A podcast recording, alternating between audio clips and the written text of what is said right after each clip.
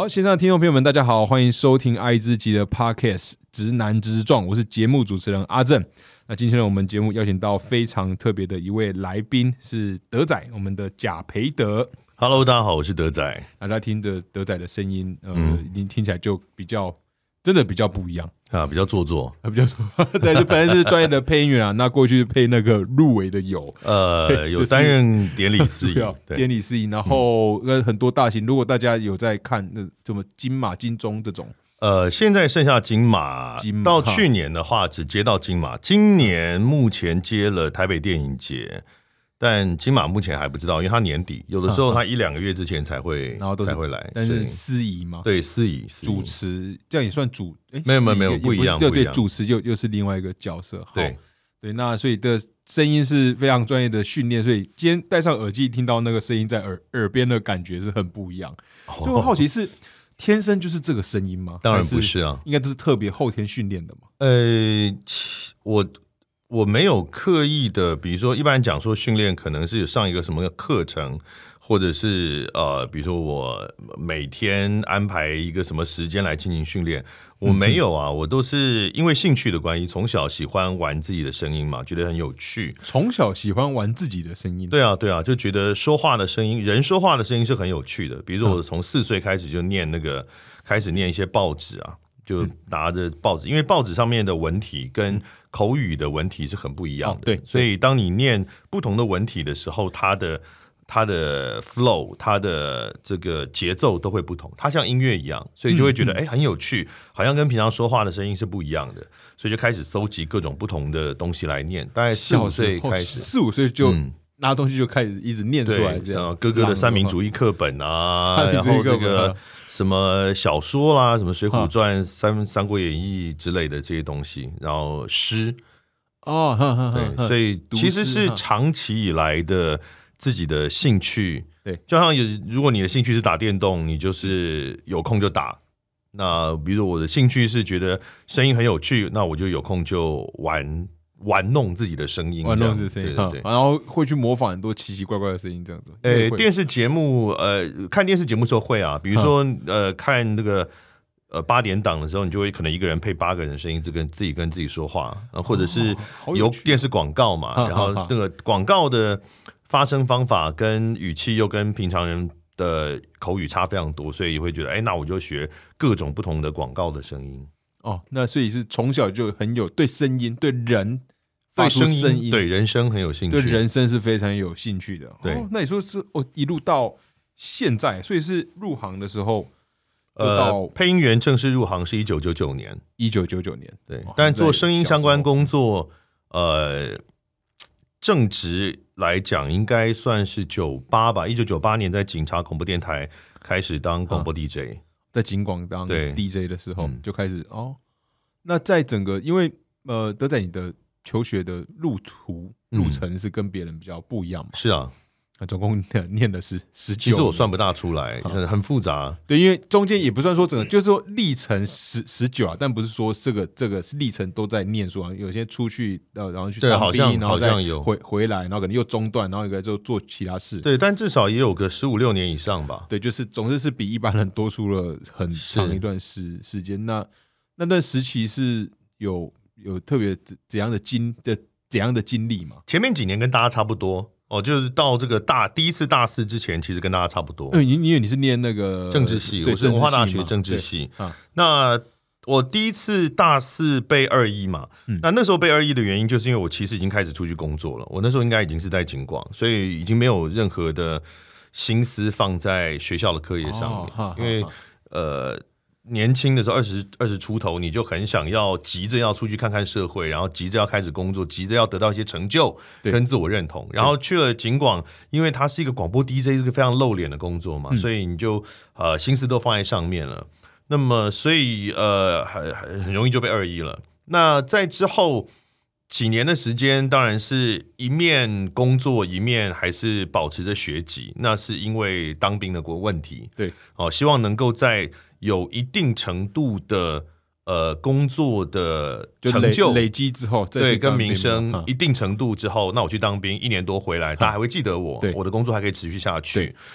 那但是后来呃，当完兵回来之后，其实还是有继续念书。那那之后就是开始转变成我单纯觉得学习是件很快乐的事情。嗯，嗯而且我一直觉得，呃，我们比如以台湾的概观念，都会觉得念书是人生的某一个阶段。我觉得这是很奇怪一件事情。哦，对我毕业后就可以不用念书了，对对对不很多人用再学习了。对啊，很多人都会问我说：“你为什么不赶快结束这件事情，往人生的下一个阶段迈进？”我说：“我早就已经进入下一个阶段，已经二十年的时间了，没有什么叫下一个阶段呢、为什么在你所谓的下一个阶段，就是一个不需要在学校学习的阶段？因为其实大学它是没有限年纪的。它也没有限，你只能念一次大学。比如说高中，你念完三年，不管几年，你毕业之后，你就不能再念一次不能高中。再回去念高中。对，可是大学是你可以念很多个大学你有可以有很多个学士，可以有很多个硕士，像林志坚 这样，或很多个博士，没有没了，现在没了。之类之类之类对对，反正就是意思是，其实你可以念很多次。大学这个殿堂，它本来就不是限制是成为你生命中的某一个阶段才对的，所以大学里也会有六十几岁、七十几岁的学生也都会有。对他本来的观念，我觉得就应该是这样，因为学学无止境，人自有其极限，你只要有时间。有这个空闲，呃，有有足够的，比如说经济状况稳定，我觉得我是建议大家能够尽量回到校园里面。我觉得学习是件非常爽的事情。哦，嗯，那那到因为你本身是念政治系，然后呢嗯后来还有像想要攻那个政治所嘛，我念过两次政治所啊，对政治所，对对对，我我是先念了第一次到大四被二一嘛，然后再考回原系，就是用转学考，然后再念了四五六哈三年，然后又没有毕业，然后本来要去当兵了。对然后就，可是因为同学们都在考硕士班，我就想说，哎，那我来考一下，等于当一个 U B，。我本来是想说学一个经验嗯嗯哦，因为我都没准备。那等我可能当完兵回来，我真的要考的时候，我就有一个经验了，这样也不错哦，然后就考上了。因为文化大学政治所很好考，考。几乎是不足额，嗯现在是完全不足额。当时其实是呃，你因为他他的报名人数不到录取人数的两倍，嗯，但是呢，我们学校我们系所那个时候有英文的门槛，对，你的英文要在前一半嗯。才能够呃录取，对，但是照这样算下来，就是基本上你英文只要在前一半，就可以了。你其他科只要不是零分，你就会考上。嗯嗯，哦，反正无论如何，那那就考上就念了一次，但呃，我就没有写论文，完全没有着手写，我对写论文一点兴趣都没有，嗯嗯，因为我想学，我不想研究，哈哈，我想学别人的智慧结晶，我懒得为世界哦创造一些什么新的东西，所以我就没有写论文，然后就就是就业年限届满退学嘛，哦后来又回去，这时候我的高学历都还是高中学历嘛，因为我大学也没有哦毕业过，所以又过了几年之后，我又在呃退伍之后又过了三年吧，然后又回去念大学，嗯，然后呃就这次就真的念完，就拿到学士学位，对，哦，然后之后就又念硕士，对，然后现在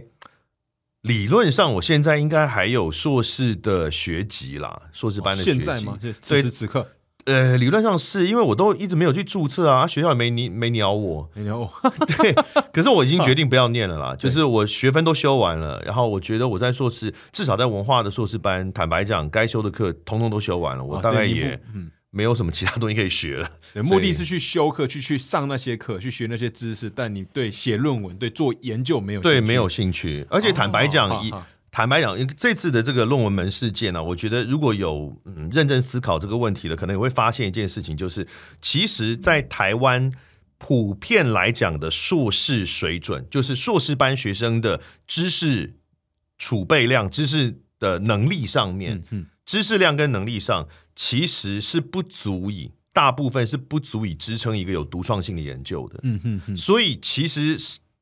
可能我不确定前几个优秀大学，台大、政大这些他们的状况怎么样，但我觉得可以想象，至少百分之五六十以上的台湾的硕士班的那个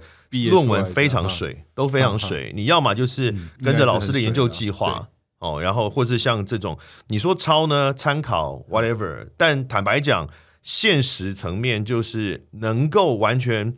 靠自己的，就是真正靠自己的原创性研究拿到硕士学位，其实相当困难。在台湾，如果你真的有足够的能力拿做到原创性的研究，应该就是博士以上的水准了。嗯，我我也我也是这样认为，因为说学习的今天只是他心里你在那个场域你付经过那样的程程序，但还是有专业的那个学术训训练的。但是说，如果你刚开始说的，学习是一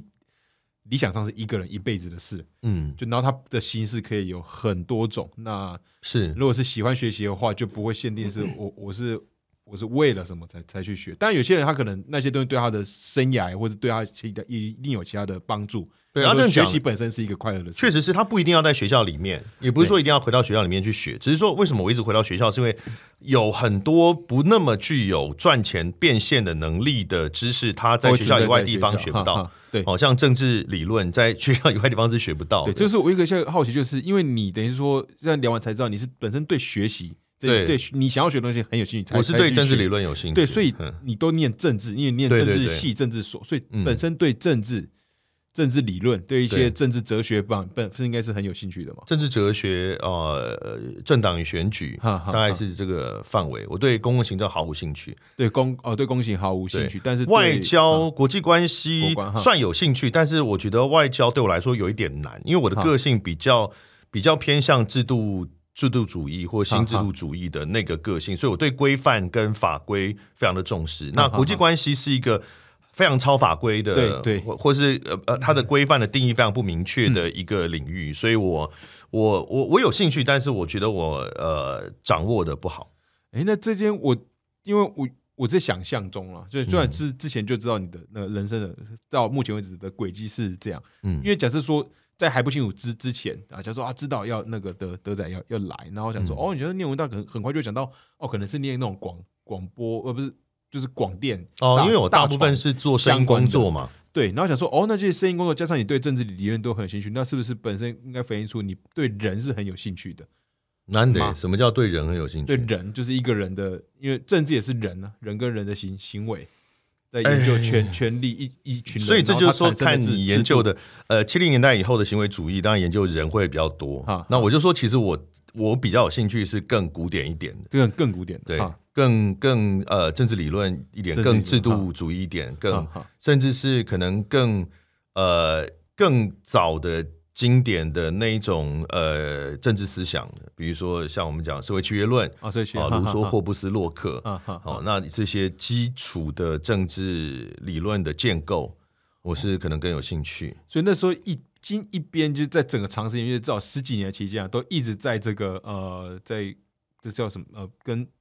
广也不是广播，也是做也在在电在景广当 DJ，都做声音工作、表演、声音表演的工作好，那，么就叫对就叫声音表演。好好，在声音表演工作，可是同时在修这些课，那你觉得这两边有这样产生了怎样交互的影影响？因为可能外观上看起来没有直观上完全没关系，呃我而且事实上也毫无关系啊，也毫无关系一点关系都没有，那你自己我自己看外部看嗯是这样，实际上也没有嘛。是没有关系啊。就是我念书跟他能不能够变现一点关系都没有。哦，我一直觉得真的就是你的兴我也就是连连接到感，因为现在大家都觉得哈，我们也其实呃学校现在也这样觉得了，政府也这样觉得，就是你念书要产学合作，你要怎么样在你学校衔接啊无缝接轨，对你学校念的东西要怎么样能够到业界去使用？但我是持完全相反的看法，因为如果是这样的话，就大学里面应该很多那种无法直接变现跟连接的，像哲学系啊，超多啊超多没办法。政治系其实也是，坦白讲，真的政治界没有那么需要 政治系，哦，就直接这些系都删掉就好。可是问题是，大学本来的目的就不应该是这个，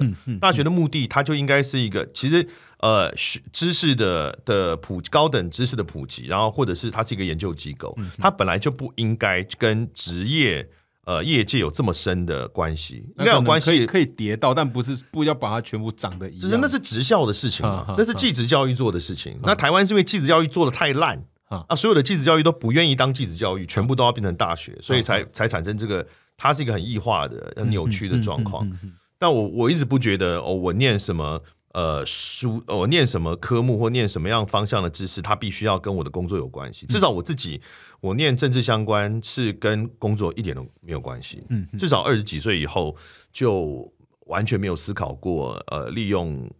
比如说我我去要要念什么科系来辅助我的工作。因为我自己是在这几年啊，因为我今年三一，然后嗯这边呃也是在这几年一直在在想，当然是希望趁年轻的时候再再多再多念个什么。然后那时候念就是就是在想，以按照目前的我在所处的领域，我应该要念这些。但我想想，我其实对另外的东西也很有兴趣，可能嗯比较比较像是人人类或者心心理。嗯我因为我本身是对人的人在想什么，人的嗯互就是对人是有兴趣的。那我会比较想想念这个，那就会在想到底怎样取取舍。一方面是说，如果念了前者，可能会对在接下来人生未来的职业方面跟发展，当然可以发展的更好。但一方面觉得，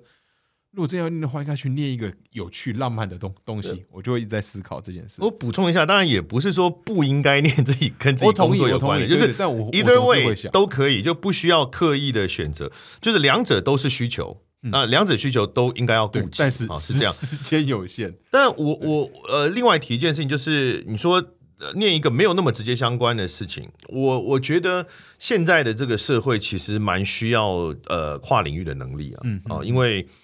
其实现在社会变变迁太快了，然后你任何在学校里面学的知识，如果你要给业界使用的话，其实在你四年的过程里面，它就早就不适用了。嗯嗯，那包含网络科技或者任何跟社会学相关的也都是这样，变迁太快，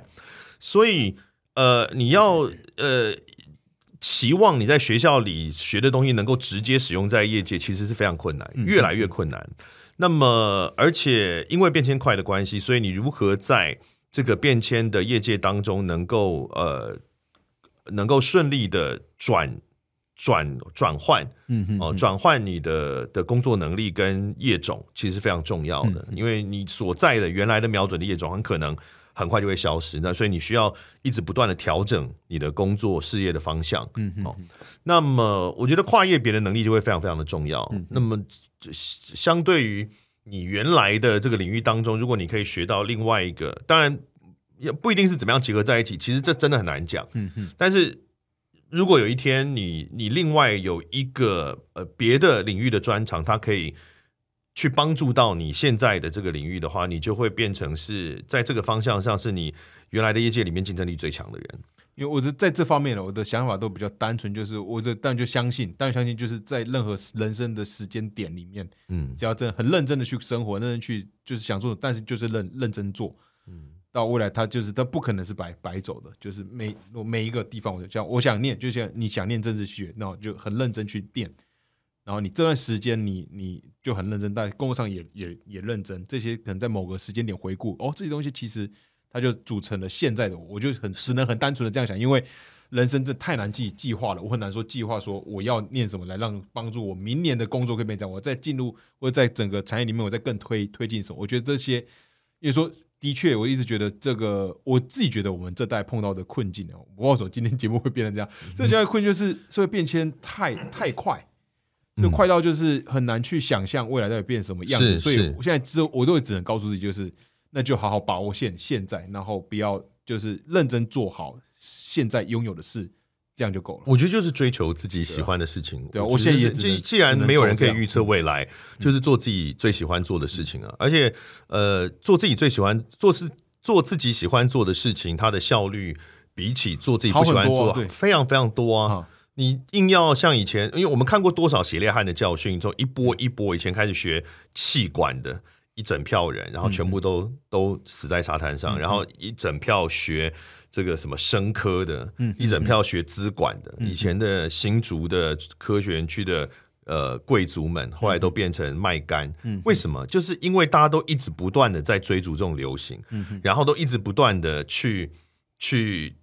强迫自己做这些你本来就不喜欢做的事情，然后呢，你要强迫自己去做，让自己效率学习效率很烂，嗯然后学习效率很烂之后呢，竞争者又很多，然后你又竞争不过别人，，又不快乐。对，然后就觉得人生很悲惨，何必呢？你一开始就做自己喜欢做的事情，你的效率会比别人高很多。在那个领域，即使它不是一个很主流的领域，但当时不是很主流的领域，你至少你的竞争力会被比别人好非常非常多。而且在这个过程里面，你得到了快乐。你不像其他的人做自己不喜欢的工作。人有三分之一的生命都浪费在一个莫名其妙的地方。我有多少脸书的朋友都是上班的时候要死不活，每天那边靠背什么蓝白蓝色忧郁礼拜一，然后礼拜三就说哇小周末，礼拜五哦 Thank God it's Friday，然后一到下班之后，整个人生龙就活火起来，就对，火起来。可是那你为什么你你要让自己的人生有三分之一？就我我知道我每次这样讲，大家都会觉得说啊，你这个这个站着说话不腰疼，然后太幸福了。可是要有投资啦，你要有投资才能够呃活到那个那个自在的地步。我自己在在以前在景广的时候，其实一个月是八千块钱，刚开始的时候啊，啊，一个月八千，在景广一个月八千块，过了大概有半年多，然后到飞碟电台的时候，我一个礼拜做一百零八个小时的节目，只有一万三千五百块的薪水。一个礼拜一百零八个小时，我做凌晨的节目，二到六，两点到六点，然后礼拜一是一点到六点，然后全年无休，工时超级非常无长敌长、欸，非常长，而且嗯。因为因为很长，所以我没有办法一个人 handle 那么那么长那么多的内容，对。所以我还另外花钱去请一个人帮我做一部分的内容，我才有办法维持这么长。所以我自己那是你的薪水再拨出来，再另外对对对，所以我自己只拿一万三千五一个月，哈，那这个也撑了应该有个一年多。对，那你你后来当然得到了名声，得到了能力训练，慢慢的自己养成之后，后来就可以换到可能更好的薪水的位置嘛。但可能那当时就是真的是喜欢这件事，就是喜欢啊，所以不觉得苦啊、应该也没有想说怎么这是为了下一步，就可能可能会想，但我说最初的起心动会想念是对会想到。是一定是喜欢，但是呃对想到那个是他是是。他是编，他是在额额外想到，但最核心永远是我喜欢做做对，因为我喜欢做，比如说广播节目嘛，哈。所以我对广播节目会有一个自己的一个标准嘛，所以会希望能够一定要做到一个至少自己心中的标准，哈哈哈，然后才愿意去把这个钱花出去，然后才愿意让自己过得比较比较辛苦一点。哈。但是过程是快乐的，而且效果非常好，然后也能力也提升了，然后也得到名声，然后之后也也开启了更多的事业的机会。哈哈。它一定是需要一段时间去换的，嗯。所以呃，并不是说呃，这你这样讲，可是我喜欢的事情都赚不到钱，那你需要累积啊，它当然不会从天上直接掉下来。哎，那德仔在你人生的这段呃过去啊，那回回顾这一节，你有人有碰到比较有经历过怎样的相对低潮、挫折的时时期嘛？然后你是怎样去调整的？像因为你这状况比较呃，我相信是少数，就很小时候知道自己对人生嗯是很有兴趣的，然后很在大学的时候，在刚开始念大学就很快就就投入这里面，但是有很多，包括我身身边朋友，可能你的身边的脸书上的朋友也很多，他可能出社会，他毕竟三十岁，甚至在三十几岁的时候，他可能连他不喜欢这份工作，可是具体上他喜欢什么，他也不是很清楚，然后会处处在一个转换，但又不知道转到哪，就变成一种迷惘的状状态，像这样的低潮期。那你有没有经历过？不一定是这方面的，但也是你会觉得那是你人生的低潮，在工作上我没有经历过低潮，那很棒。我相当顺，真的非常顺哈哈哈。那当然也有运气成分，那当然呃也会觉得这些运气的呃条件也是自己也具备了一些条件。对，反正如果讲说工作上的话，大概一九九九年开始踏入呃配音工作之后，就不会有低潮了，因为我配音做二十几年都就就这样嗯，就嗯到目前为止，它至少都还是我主要的收入来源。然后对一般的，至少以一般的中产阶级来讲，我的收入应该算是还蛮不错的，就这嗯样，所以。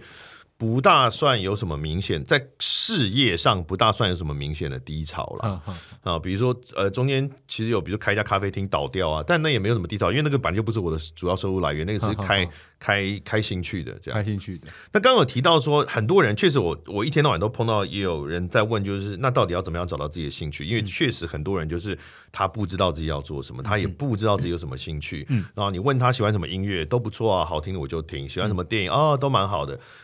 呃，这真的会很麻烦哦。那兴趣你真的要讲，可能他真的就变得只有睡觉或吃饭。那那这真的，当然你说吃饭也也可以吃出一片天啦，但是确实有蛮高比例，呃，不不见得高比例，确实有一部分的人他会有这个困扰。我觉得要解决这个问题，呃，要从训练自己的思考开始，因为。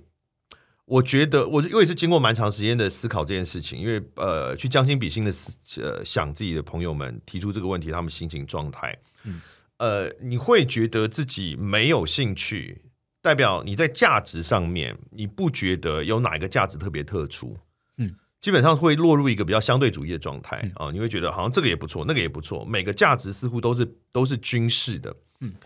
那其实这常常代表你没有，你并不是一个有主张的人。嗯，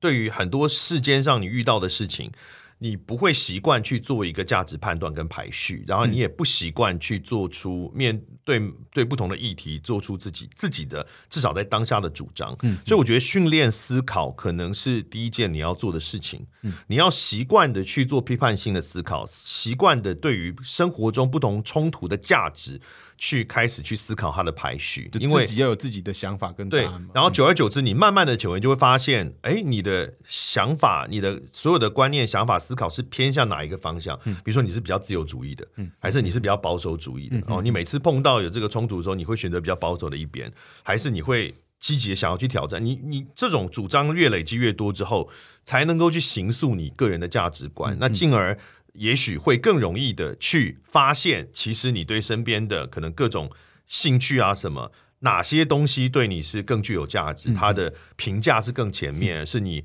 更愿意觉得值得去投入的。我觉得训练思考可能是一个开始。第一步，嗯。嗯嗯，这部这部分我蛮同意的，因为我也是历经在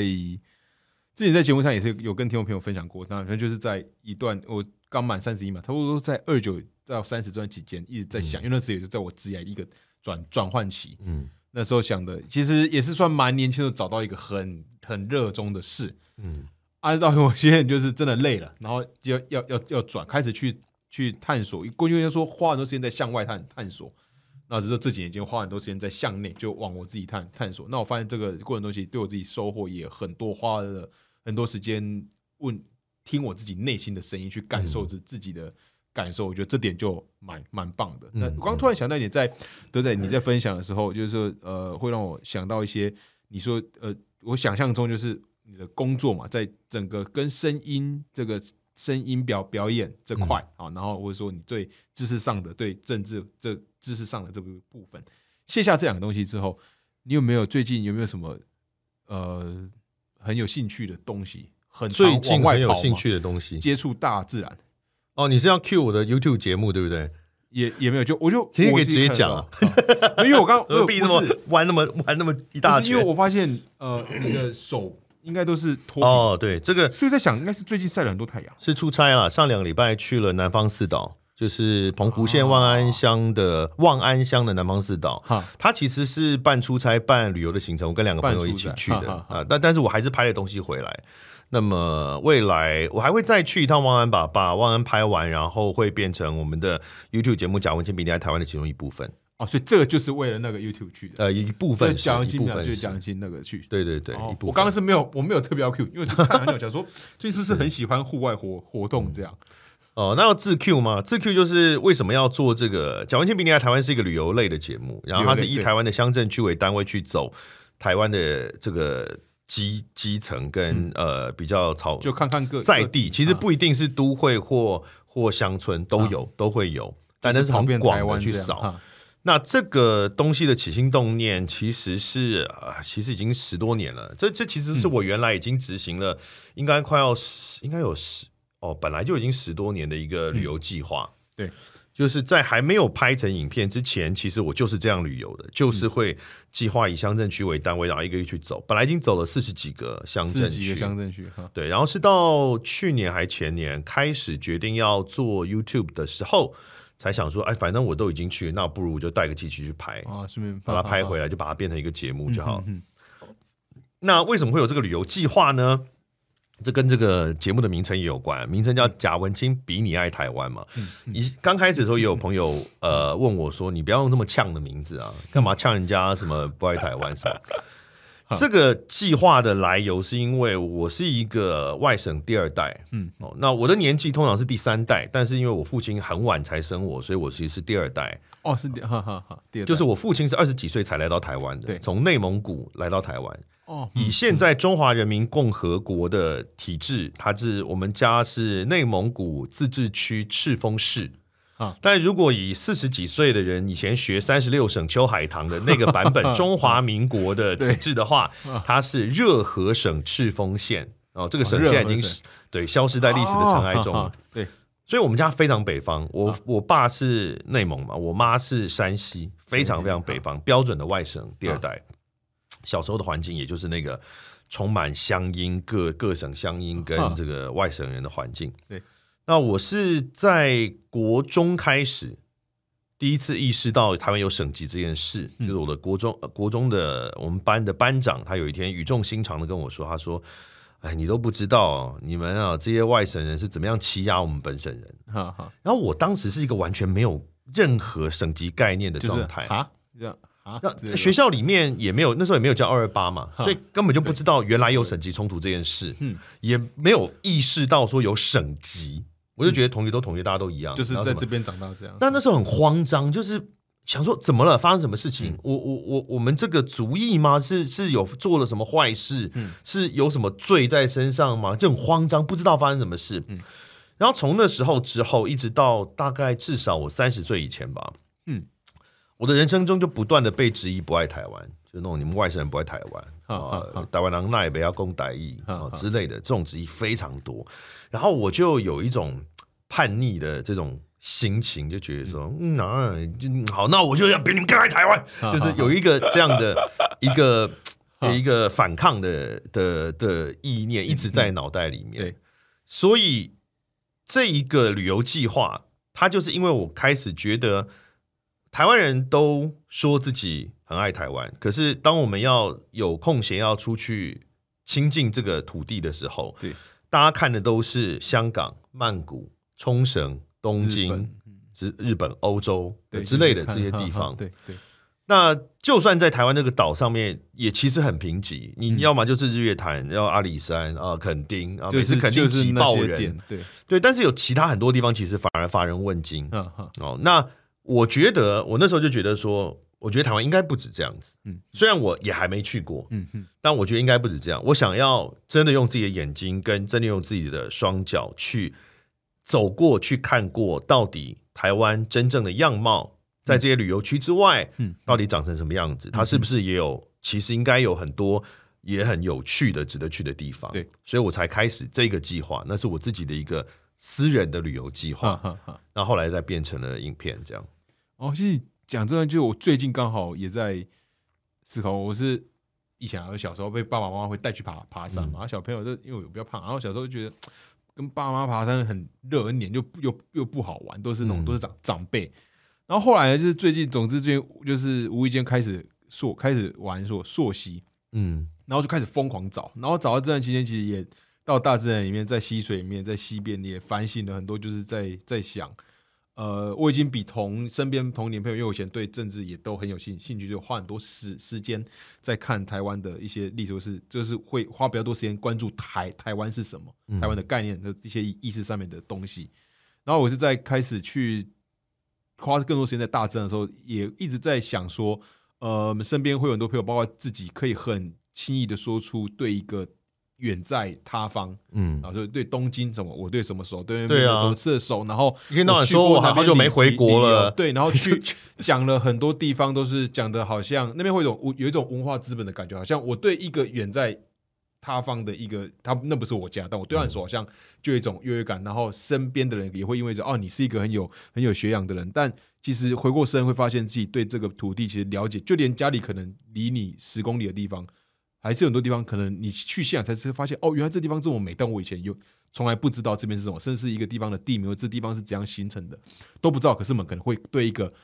一个比较有，我们会认为就主流上会觉得像什么欧欧洲的某某些城市会讲出别的地方的很多历历史这边发生了什么事，然后我我曾经去过那边，然后会一直去心心念念那些东西，然后对自己其实不是很熟，所以我是最近在反省这这件事。喜欢欧洲文化，喜欢日本文化没有错，哦对我只是说 你有没有意识到，在此同时，你有没有意识到，我们对于自己脚下这片土地的文化，其实不是很了解。对，因为说我觉得那种出发点有时候就是像，就我同意，就是呃，喜欢那个这不是件坏坏事，就我们嗯。有有动力去学习新的事，有好奇心的事是是很好的，但就是要时时刻刻反省说，就是你是踩在怎样的利利基点，你是站在那边好，我们这边不好，或是、嗯。我觉得自己文化上没有说一个好，我觉得好，或是绝绝对坏，我们要学习着去，对我讲就是一个尊尊重吧，就保持一个很多尊重去尊重你你的身边的人，尊重这块土地，尊重别人的东西，也就是尊重是一个很好的出发点。我的原我个人的原则是这样啊、是，而且因为没有了解，其实有非常多的刻板印象的嗯错误啊。我就不讲真的，比如说呃，真的很没有人注目的地方，比如说像前阵子我去的那个什么大武乡啊、台东县啊、达人乡啊，这是 或者是什么之前做彰化二水田中这种，哈哈那是真的没有什么人在乎的地方。我讲更有知名度的，比如说马祖好了，嗯我们才刚做四乡舞蹈做了五集，然后呃，现在做到第四集。那马祖，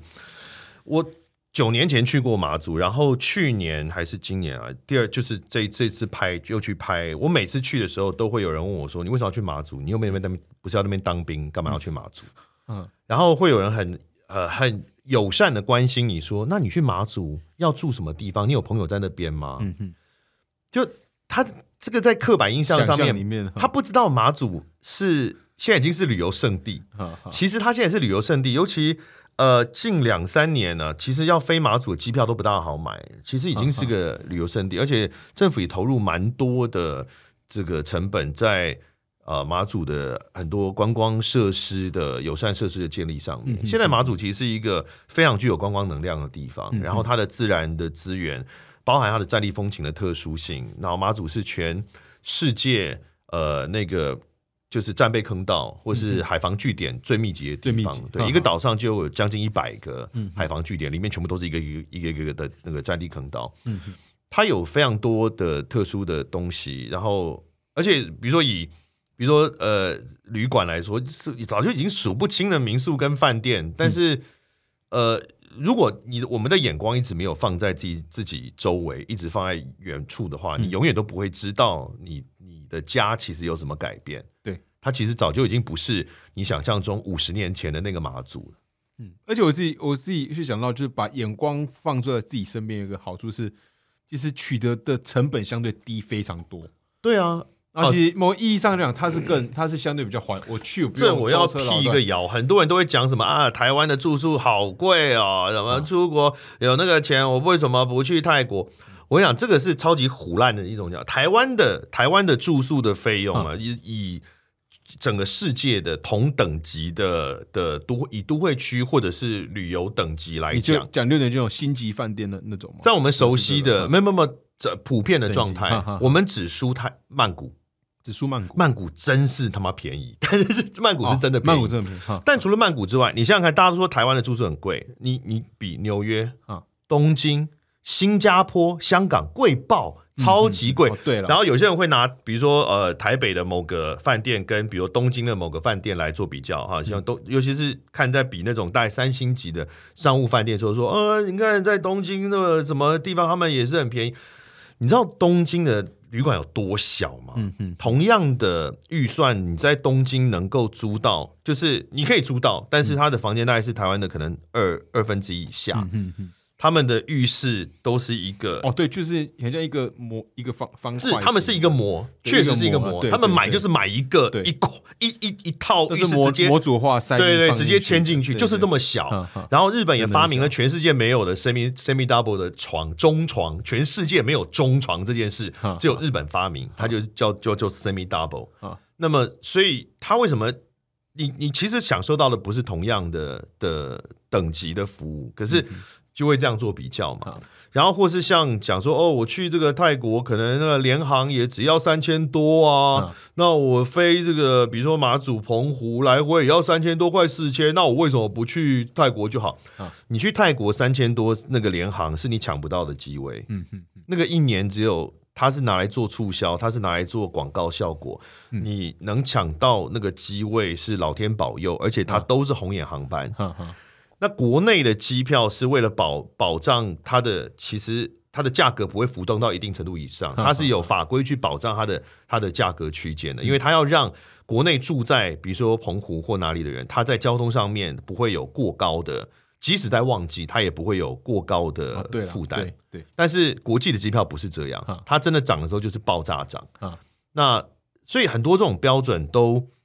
我觉得大家就会有一。一个先入为主、先期的的那个取向，就是台湾很糟，嗯，国外都很好，台湾都很贵，国外都很便宜。台湾当然有不孝的厂商，比如说垦丁大街，那那个很急歪的卖水果或者卖贵的要死，真的是的，对。或者是我们确实有些出国也也还是会有这些，也也是有，一定都会有。或者比如说那些五星饭店，肯定的五星饭店有些真的贵的，我也觉得贵的很胡说八道，就是它真的没有到足够那个度假村的水准，但它确实卖的。很高，因为我们没有更多的选择。对，但是不代表肯定没有三星级、二星级的住宿的地方的话，可以找到很。对你一定要讲金字塔顶端的，其实任何国家的金字塔顶端都很可怕。日本的金字塔顶端、纽约金字塔顶端，那个根本都是我们想都不敢想的价钱。当然，台湾里也是会会很贵。对对。可是，比如说你观众肯定要高山青大饭店，它这即使在旺季，它也大概就是三千块左右而已，它也不会贵到哪里去。嗯嗯。我是觉得很不公平啦。对对，我个人呃，走以我自己的旅行的经验，不管在国外或国内，我自己是觉得，其实除了曼谷之外，我们真的是住宿上非常便宜的一个相对一个旅游区。对啊。我自己其实也很喜欢那那种旅游，然后是很很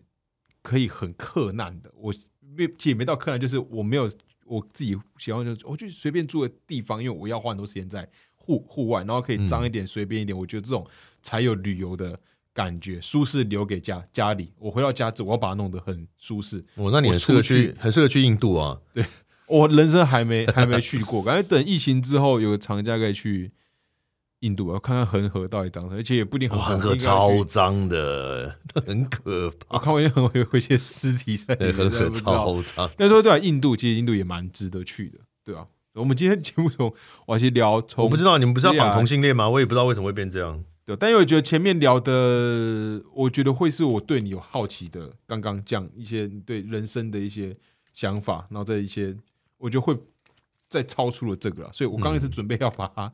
拉拉回来，那现在就直接 Q，就是呃，像现在同婚也经也过了好也过了几年了嗯，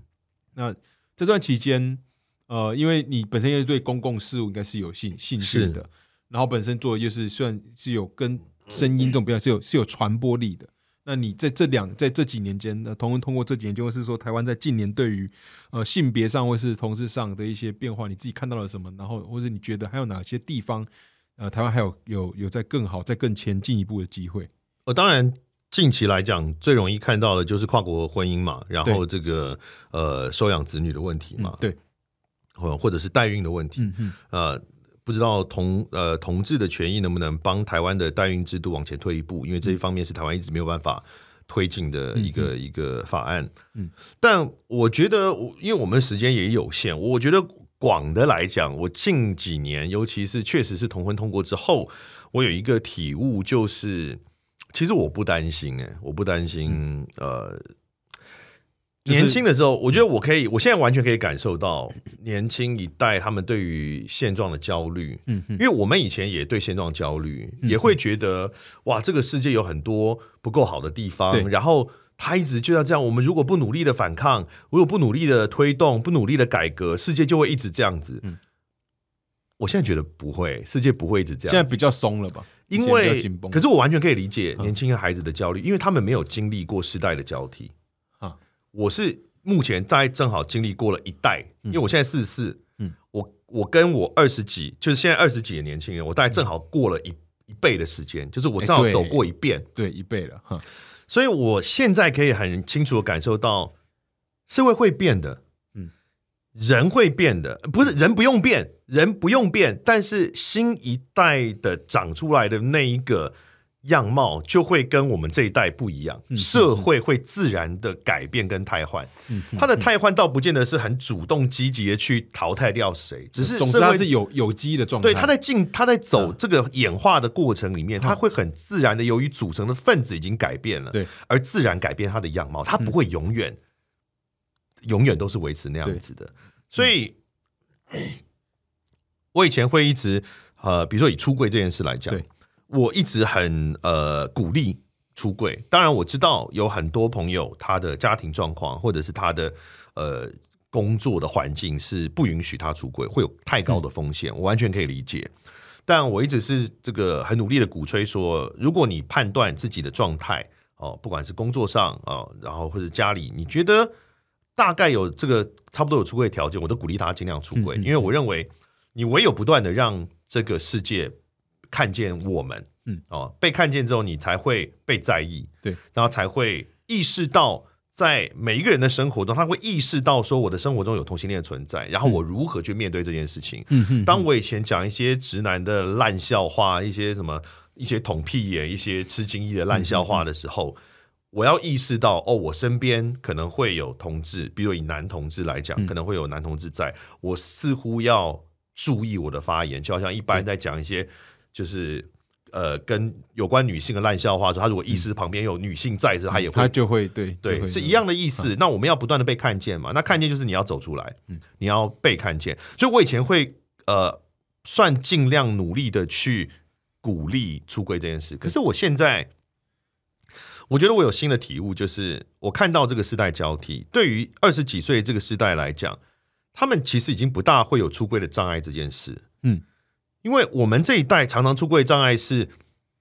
大家已经从十几岁说谎说到四十几岁，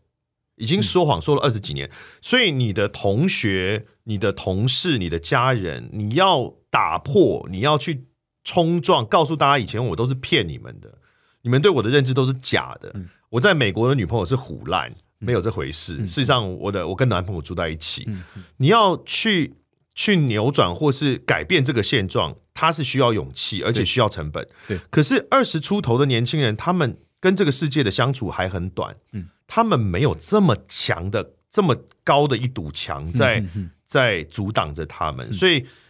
在他们的生长环境的社会状态里面，他可能。他很多人就是像人家讲天然毒，他们就是天然出柜、嗯。天然同，他可能压根没想过要走进柜子这件事。对，所以当这个世代长大之后，社会的样貌就会改变了。对，他不需要，其实我不需要，我以我个人来讲，我不需要那么急。嗯，这个世代会改变，社会会改变，呃，社会的样貌会改变。很多我们以前觉得很困难、不会改变的东西，其实都会改变。嗯哼，所以听起来总体上就是就是他需要时间，那他会自己慢慢变成他要的那个，就是他会反映出他自己的样。至少以现在台湾的方向来看，其实我觉得就算不足不不不太，当然不是说什么都不用做，但是大家不用那么担心啊，哈就是照这样好好的不用那么走。紧绷紧张去那照这样好好的走，呃，十几年，应该现在大家想到的应该都会有了啦。呃，我自己也是对外总体上是，就他需要时间，然后我是乐乐观的，嗯。大方向是是乐观的，所以我我有很多时间都会想说，因为总是脸书上很多，其实大家都很关心那个公共事务，然后常常会为一些点就吵得不可开交，嗯然后都希望就是大家其实不需要就讨论可以啊，当然这件事情讨论，但如果真的疫情不好，其实大家 chill 一点，就不需要那么感觉你跟我意见不一样，是我看见你一个点不好，然后就要一直就是一直要要真的就是一直要跟别人输赢啊。我其实后来都蛮不喜欢这种，因为我以前花很多时间在看参与这个公共事务的讨论上面，所以都会现在留了很多很多这对学着理解这个世界上就是会有跟你不一样的人，而且人家并不会因为跟你不一样就是智障，就是脑残，就是什么。意识能够理解到这件事是很重要的，理解到自己绝对不是这个宇宙中唯一真知的存在。真的人家喜欢投韩国瑜是有他的理路跟脉络的，你没有走过他的人生，你不一定能够理解他为什么这样做选择，但是不代表他的智商很低。嗯嗯嗯，对啊，这我这我带就是到反而是真的是到这能这个年纪，但我跟你还是有一段差距。但我觉得这个时刻的我也回顾看自过去的自己，也会去反省很多。哦，那时候这样想，其实有时候太太片面、太主观，或是没有再去多考量到不同的可可能性。嗯就是说，像刚刚一些例子嘛，就是说，好就是他投韩国也，就我有时候也都会想说，我今天如果像是因为我爸妈这样哦，讲不知道直接讲他们是本都是本本省，我有我嗯曾经会想过，我如果都是在都是呃外省的家庭长大，或者说在一嗯个这一些人的偏蓝偏偏保守的家庭长大，我其实很快得到答案就是，嗯，我应该也会成为那样子的人。嗯所以重点就不是这不是个本质的东西，它是环环境的。所以我嗯们在讨论一个人的状况，就是你今天要去批评之前，会去要去多想一点是，很多时候其实是环境造就了人，嗯但是人很人的他还是会来让环环境改变。但是说对我讲，这样的思考的方式是多了一点温柔的感觉，就是很多人其实也不坏，只是今天跟他的立场跟他想法跟他不一样，但其实其实再多想一些，那其实也没有。也不用那么紧张，或是自己不用让自己情绪当然不坏，不是跟你不一样就是坏人，这个世界上不是这样分别的很。多我那就看到这种啪啪啪，然后吵来吵去，会让我觉得啊，好累哦。我想很多价值，值的建立，它是没有真的讲不出对错的。我举一个例子，像我我自己其实对于台湾的大部分的事情，跟我身边属于进步派的朋友们比起来，绝大部分都是一模一样。你不管是什么同婚也好，是什么劳权也好，是什么哦的环环保都一模一样。那最大的不同就是对于中华民国的认认同与否。我基本上目前应该算是华独了，目前的状态应该是华独。那当然，我身边有一些朋友就不能够接受，觉得中华民国是屁，中华民国是假的，我们根本就台湾没有中华民国。但呃，这些就先先不不详细去争议它。我们讲这个来源，为什么我无法放掉这件事情？这个是来自于我自己的童年记忆。我是在这样的文化脉络里面长大的，所以我担心的是，我原来所呃自己的性格跟家庭所根源的这一个文化的土壤，它渐渐的消失在这个我身处的环境当中。当然，我们比如说，我们会觉得说。呃，以前的本土的所谓台湾主体意识或者文化有被过度的因为威权的关系被打压，所以它必须要被回复，至少一定程度的被回复，这个我完全可以支持。但是在这个过程里面。你就会担心他会走到哪里嘛？嗯，他会不会把我们这块完全我原来的这块完全赶走呢？所以现在的比如说像呃，当然是比较激进的，以前有很激进的讲说什么故宫的有文物应该全部还回去啊，那都是外国的，我们干嘛要做外国的？我们应该做本国的。那你会想说写的公沙小，但我们都会有一个对我来讲会有一个呃危机感，就是说，那我想要保护我小时候的那个生长的记忆的那个环境，至少在一定的程度里面。是让我可以感受到这里跟我的性人格的养成是有连接的。那所以，因为这个背景的关系，我我没有办法放掉所有你你关于中华民国的它的这个历史跟价值，跟它台在台湾的这段呃，它产生的一些文化影响，我没有办法去抽离这件事情。但那个是根源于我自己的生命经验。对，所以每个人的生命经验不同，这种东西是没有办法是你是对的，我是对的。嗯哼，因为你的生命经验造就了你对于价值的排序，我的生命经验造就了我可能放不掉某些。所谓中华文化的内涵，但对于没有这个生命经验来讲，那就是屁啊！就是他至少他不关心，他不会有那个感同身受，这个是非常自然的。啊哈，有时候能够去强调这这些，我自己觉得这一定，但是哦，我的另外想就是说，社会其实往往都是，也不是说往往了，就是年轻的时候，因为毕竟自己走过，相信德仔可能年轻的时候，你刚才讲说年轻的时候可能还是有血气方刚，那个时候，嗯。就是要在那么很真的很单纯，是真的很多热血理想色彩，才有那样子才是有我们，那就是我们的样子。那我们要活到现现在，当然跟以前不一样了，但还是回头看，还是会有下一批的年轻人，或是那样子。对啊，对啊，不担心了。对，但社会就是这样，慢慢慢慢的 前进。所以有时候觉得就静静的看，然后坐着，然后一些也就比较放松吧。虽然也还我的虽然还是我也不是说老了或者怎样，但。因为过去也是花很多时间在做跟这些相相关的，所以没想到这些都体悟会比较多。所以今天会跟德仔德仔聊到这方面，我觉得会前面很大幅的偏离。嗯，这些著作，我觉得其前面我就已经感受到，就是我会很想要挖你的这这些点，因为这些点是让我有有兴趣的。不管是说你都是挑政治政治这方面在念，然后包括你对人生。是是什么？因为讲讲工作嘛，然后讲兴趣，然后说讲你身边有这样很多的朋友在思考他的人生有兴趣，就是一个人在现代这个资本社会里面怎么跟自己做自己找不到自自己有一种迷迷惘在这样时代。然后因为你作为一个呃，今年现在四十岁，大伟差不多十三岁这样子，然后你可以看到呃，我算是你的算后后进嘛，后后辈，嗯，虽然不在同个领域，但总之是你至少是比我人生是有再多练一点，所以我会好奇这些东东西。哦，对，但当然后面我们跟长辈讲，对，也不能说长辈就是感觉，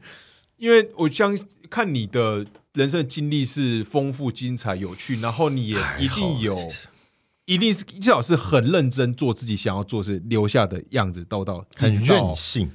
对，认不认真我不不敢讲，但很任性倒是真的，但至少是你很投入在、很热在其其中啊，是都是一定是快乐了，不管是说去看台湾那些。尽管是被大家是被 diss 说啊，你是什么外外省，但相信看待台湾这样子，你是快乐的，你是看到台湾这个美很多我以前不知道的，然后觉得很有趣的东西。对，代表说你其实都是很在做快乐事，然后你也累积了你自己，那是你拥有的东西，然后觉得这样的生活的方式或是人生。或这样，那其实是蛮蛮棒的，但那终究是你，我也会好好奇，但我说我就是好奇这个过程，嗯嗯，所以才会一路就是。是。聊到聊到这这边呢。好，那呃，现今天也是时间节目五十四分二十一秒了，对，有 这有有看到，今天德仔来到节目现场，就刚开始蛮